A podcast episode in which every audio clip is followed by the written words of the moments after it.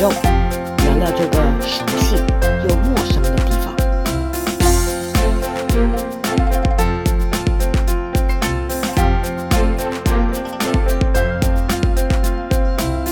在今天的节目开始之前，我想先问你一个问题：是宇宙选择了我们，还是我们选择了宇宙？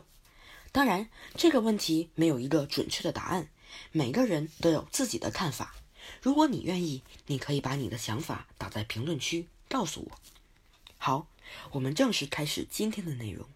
相信大家肯定听过一个神话故事《后羿射日》，我也听过。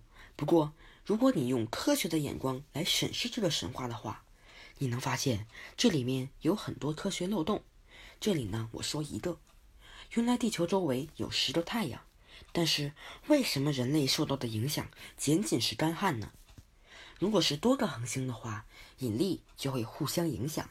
这里我就不说十个太阳了，我们来说一说两个太阳，也就是双星系统。双星系统的轨道呢，以现在的技术是可以计算出来的。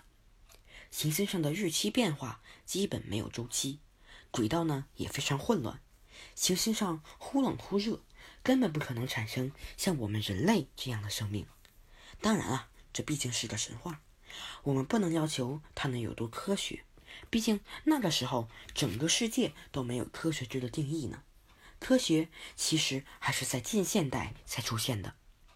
我们刚才说了说双星系统，其实，在宇宙中，很多恒星系统都是双星系统。但大家都知道，我们的太阳系只有一个恒星，那就是太阳。所以，我们正好处在一个行星轨道有周期的宜居恒星系里面。而更巧的是啊，地球沿着太阳转的轨道也正正好好合适。地球的轨道是一个接近圆形的椭圆，偏心率大概是百分之二。这里补充一下，偏心率越小，轨道越接近圆。水星的偏心率呢是百分之二十，它的轨道呢就比较扁。水星离太阳最近的时候，像太阳一面的温度是四百四十摄氏度，这个温度谁也受不了。地球的偏心度增大的话，椭圆椭圆呢会变得更扁，地球与太阳的距离也会变化。如果地球的偏心度大到一，那地球离太阳最近的时候啊，大海呢都会沸腾；地球离太阳最远的时候啊，大海呀就会全部结冰。这样的地球呢，我们人是没法待的。地球的大小呢也得合适。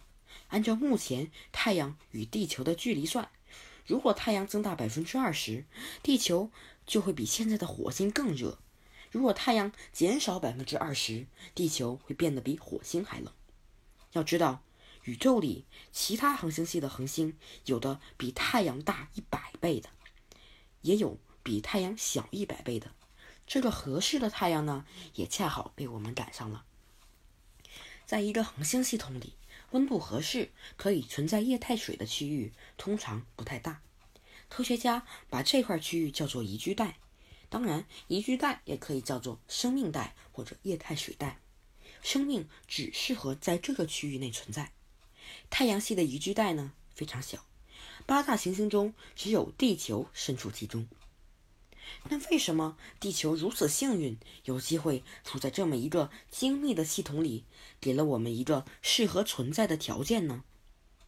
不过啊这个问题我们也可以换一种思路来想：宇宙中有多少个恒星系统呢？无数个。这些恒星系统里更是有着无数的行星，其中被我们确切观测到的行星已经有几百个之多。如果某个行星上也存在人，他观察到的星球环境也同样精密地满足他们的生存条件。这一点可以用一条科学原理表述：我们是什么样子，我们在哪里，决定了我们以什么样的方式观测宇宙；我们以什么样的方式观测宇宙，决定了我们能够认识到宇宙的哪些部分、哪些规律。也可以说，宇宙为什么？为什么是这样的？最大的原因是我们存在，让我们存在，它只能是真这样的。这句话不是诡辩，是有价值的。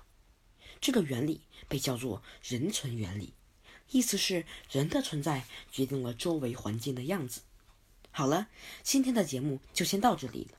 不知道听完这期节目，你有没有对我最初提出的那个问题——是宇宙选择了我们，还是我们选择了宇宙，有了一点想法呢？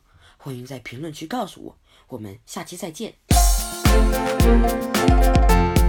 思彤聊宇宙，聊聊这个熟悉又陌生的。